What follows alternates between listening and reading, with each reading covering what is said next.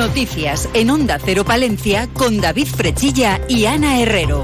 Y Gonzalo Toledo que nos sigue acompañando en la parte técnica. Estamos a las puertas de un puente y por eso les pedimos precaución a la hora de salir a la carretera. A las 3 de la tarde da comienzo la operación especial de tráfico 12 de octubre. Por las carreteras palentinas se prevén 82.000 desplazamientos extraordinarios de largo recorrido. Dentro de unos instantes les vamos a contar más noticias, pero lo que hacemos ahora es conocer el tiempo. En estos momentos tenemos una temperatura de 23 grados en el exterior de nuestros estudios. Conectamos con la Agencia Estatal de Meteorología.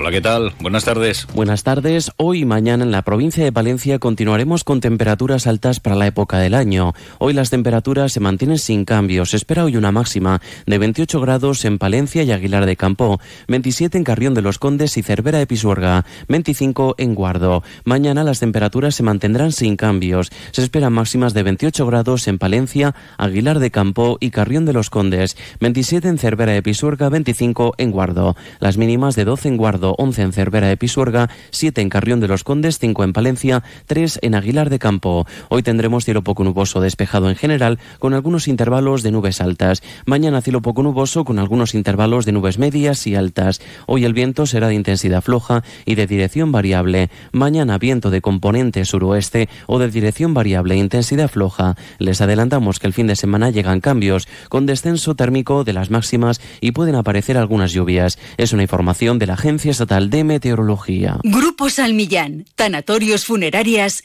les ofrece la noticia del día. La verdad es que parece mentira que siempre estemos eh, pidiendo a la ciencia que avance para luchar contra las enfermedades y que cuando tenemos los medios pues no los aprovechamos.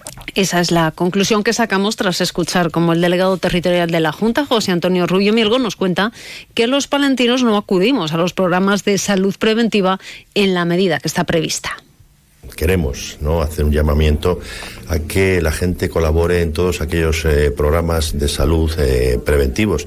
Recuerdo que también tenemos programas de prevención de cáncer de colon, prevención del cáncer de cuello uterino, prevención de cáncer de mama y bueno, no alcanzamos las cifras que serían eh, deseables, ¿no?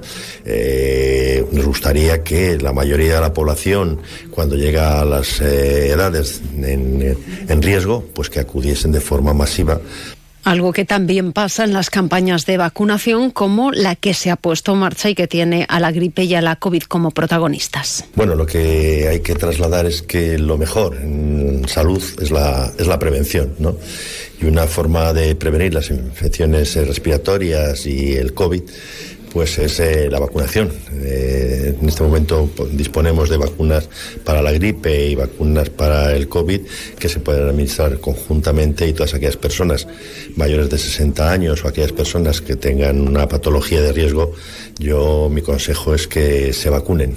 Grupo San Millán sigue creciendo en la capital y también en la provincia. En la calle Extremadura 12, nuevos velatorios crematorio con amplias y confortables salas. También en venta de baños y Villamuriel. Grupo San Millán.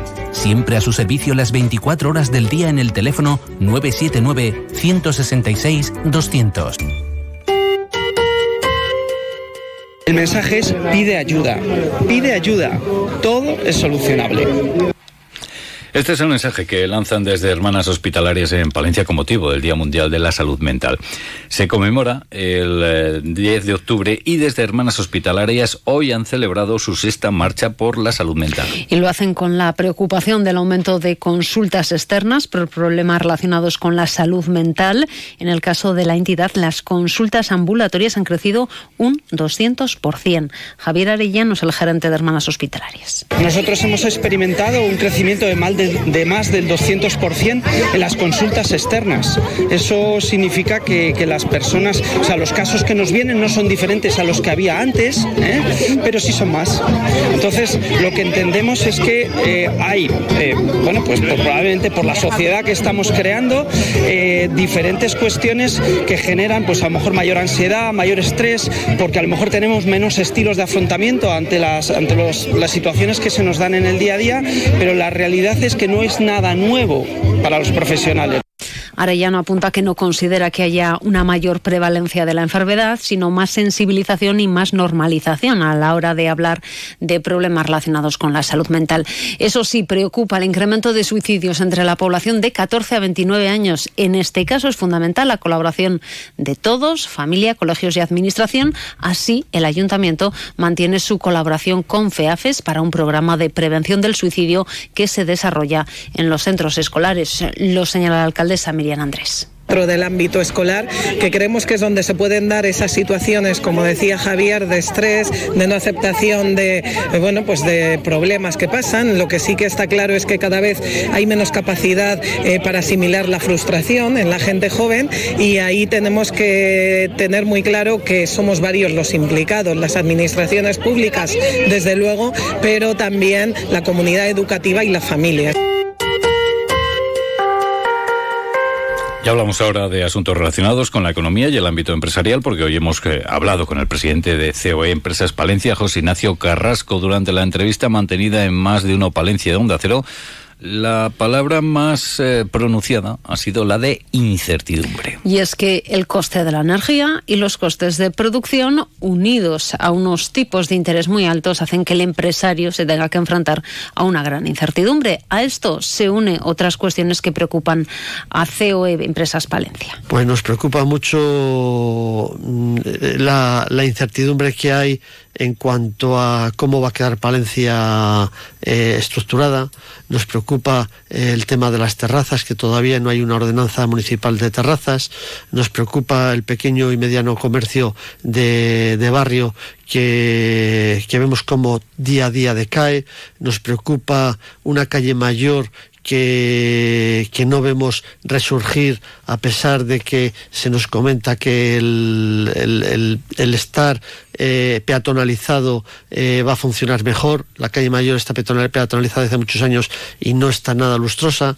Pues precisamente en relación al comercio, Carrasco tiene claro que el comercio de la capital debe abrir los sábados por la tarde. El primer paso que tendríamos que aportar sería eh, la apertura de los sábados eh, no somos capaces de, incidir en esa, en esa pequeña herida y por lo tanto eh, el siguiente paso yo creo que no se va a poder dar hasta que eh, se abra mayoritariamente los sábados. Y más cuestiones relacionadas con el comercio, porque la concejal de Impulso Económico, Judy Castro, se reunía ayer con el consejero de Industria, Comercio y Empleo, Mariano Veganzones. De ese encuentro han salido varios compromisos. En lo relativo al comercio, la consejería informó que se encuentra elaborando un nuevo plan estratégico de comercio. El consistorio ha pedido ser invitado a las mesas de trabajo, aceptando la propuesta de la Administración regional.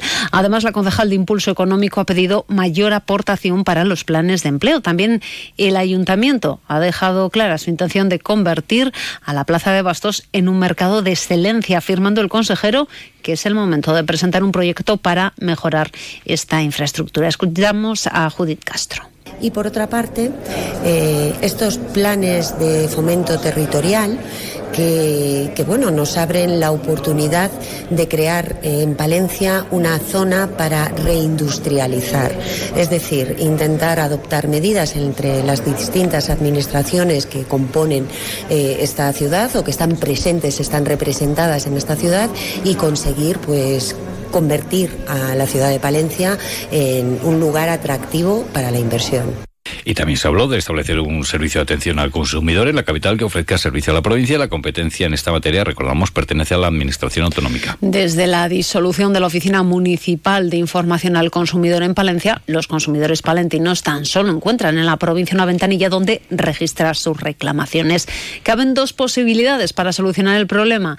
La Junta de Castilla y León implementaría una oficina que diera respuesta a la demanda o delegar las competencias a los ayuntamientos y acompañar de dotaciones presupuestarias. El consejero ha mostrado la intención de la consejería en desarrollar esta segunda vía. De hecho, ha manifestado que en el presupuesto de 2024 se consignará una partida presupuestaria de 500.000 euros para tal fin. Y continuamos con un nombramiento. Leire Montero Ortega es la nueva presidenta del Consejo Municipal de Peñas. El Consejo ha renovado su junta directiva por finalización del mandato del anterior. En la votación ha sido elegida Leire Montero. Una vez conformada la nueva directiva, ahora tiene que ser aprobada por la Asamblea. Y si hablamos de sucesos en la capital, apuntar que ayer a las dos y media de la tarde en la avenida Comunidad Europea se identificaba al conductor de un patinete eléctrico, varón de 20 años que circulaba, sí, van a escuchar bien, a 45 kilómetros por hora. Es investigado como autor de un presunto delito contra la seguridad vial al circular con un patinete asimilado a ciclomotor y no haber obtenido nunca permiso o licencia de conducir. Se procede a la inmovilización y retirada del vehículo. Una y 55 minutos. Este próximo puente del Pilar disfruta en Palencia de la música en mayúsculas. Llega La Organada. El viernes 13 de octubre, concierto inaugural a cargo de Bruno Force en la iglesia de San Andrés de Carrión de los Condes a las 8 de la tarde. Sábado día 14 de octubre sonarán los órganos durante toda la jornada en Baltanás, Fuentes de Nava, Paredes de Nava, Santoyo y Calabazanos a las 11, 12, 13, 17 y 18 horas. Y a las 8 de la tarde, concierto de órgano y trompeta a cargo de Almudena Erchiga y Víctor García Liñana en Támara de Campos. Y el domingo 15 de octubre sonará el Hidraulis de la Villa Romana La Olmeda. En Valencia, disfruta de la cultura. La Diputación te ayuda. Y ahora hablamos de nuestro mundo rural. Onda Cero con el mundo rural palentino. En Onda Cero hablamos de nuestros pueblos, de sus gentes e iniciativas. Y es que la Diputación ha presentado los nuevos cursos formativos del programa de la Escuela Tablares, nuevas tecnologías aplicadas al sector agrario, temática relacionada con la ganadería o con los trabajos diarios son algunas de las propuestas. La Diputación, a través de la Escuela de Formación Tablares, en colaboración con Itagra, ha programado seis nuevos cursos de formación que se van a desarrollar entre el 16 de octubre y el 2 de diciembre. Tres ejes fundamentales marcan este fin de año 2023, como apunta el diputado de Desarrollo Rural, Luis Calderón. Hay temas que, se, que son eh, del día a día, como son los, los, cursos de soldadura, aunque sea iniciación, ya se va avanzando también en distintos tipos de soldadura, pero hay otros temas más innovadores, como puede ser, por ejemplo, el tema de, los fermentados o los tratamientos, de, con, tratamientos eh, agrarios con, con drones donde me comentaba eh, José Manuel que también este tipo de, de, curso también sí que consigue la homologación ¿no? o, o, el, o el, el, certificado ¿no? para, para poder, de, de, la Junta de Castilla y León, para poder ejercer este tipo de tratamientos. La programación incluye varias jornadas, como son las de adiestramiento canino para pastoreo y la jornada de pastoreo racional y ganadería regenerativa, un proyecto que va a continuar en 2024 y que va a servir para poner en valor el pastoreo y la figura del pastor. Asier Saiz es el director del Itagra. Hemos buscado desde el equipo de formación de Itagra el, una diversidad de, de cursos y una, una serie de cursos adaptados a las necesidades, a lo que nos y tal como les hemos venido contando, os ha sido reconocido por la Fundación Mutua Madrileña, Antena 3 Noticias, eh, un premio marcado en la acción conjunta Municipios contra el Maltrato por sus iniciativas en el municipio en contra de la violencia de género. Y también les contamos que Guetas Gullón patrocina la Escuela Base de Escalada de Aguilar de Campo. El objetivo es promover el ciclo, el ocio, perdón, y el estilo de vida saludable entre los niños que forman la nueva Escuela de Escalada, sumando así el patrocinio de más de 10 proyectos deportivos. Con este nuevo convenio, la cantera de deporte base con la que colabora la galletera supera los 1.300 niños, una iniciativa recogida en el Plan Director de Negocio Responsable. Y nos despedimos hablando de cultura. Y es que con la entrada de Juan Guardiola en la dirección de la Fundación Díaz Caneja, este espacio expositivo ha ganado en muchos aspectos. Hoy se ha presentado la nueva colección permanente de la Díaz Caneja. Una exposición que se mantendrá durante los próximos tres años. Sobre su contenido nos habla el director de la Fundación. La nueva colección de la, de la las premisas son las siguientes. Hemos recontextualizado la obra de Caneja en áreas temáticas y en diálogo con otros artistas contemporáneos. Hemos intentado evitar el cubo blanco, que es el modo tradicional y convencional de los museos, por un dispositivo museográfico que apuesta por mostrar la obra de Caneja con otras disciplinas artísticas. ¿no? La idea es crear una multiplicidad de, de, de relatos, de diferentes significados, ¿no? que corren transversal a la narrativa de la, de la Fundación. La exposición permanente está compuesta por 100 obras con cesiones de museos como el Patio Herreriano o el Reina Sofía.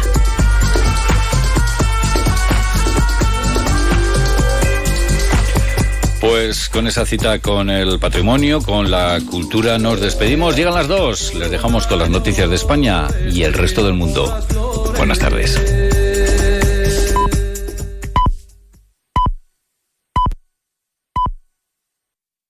Son las 2 de la tarde y la una en Canarias. Aún no se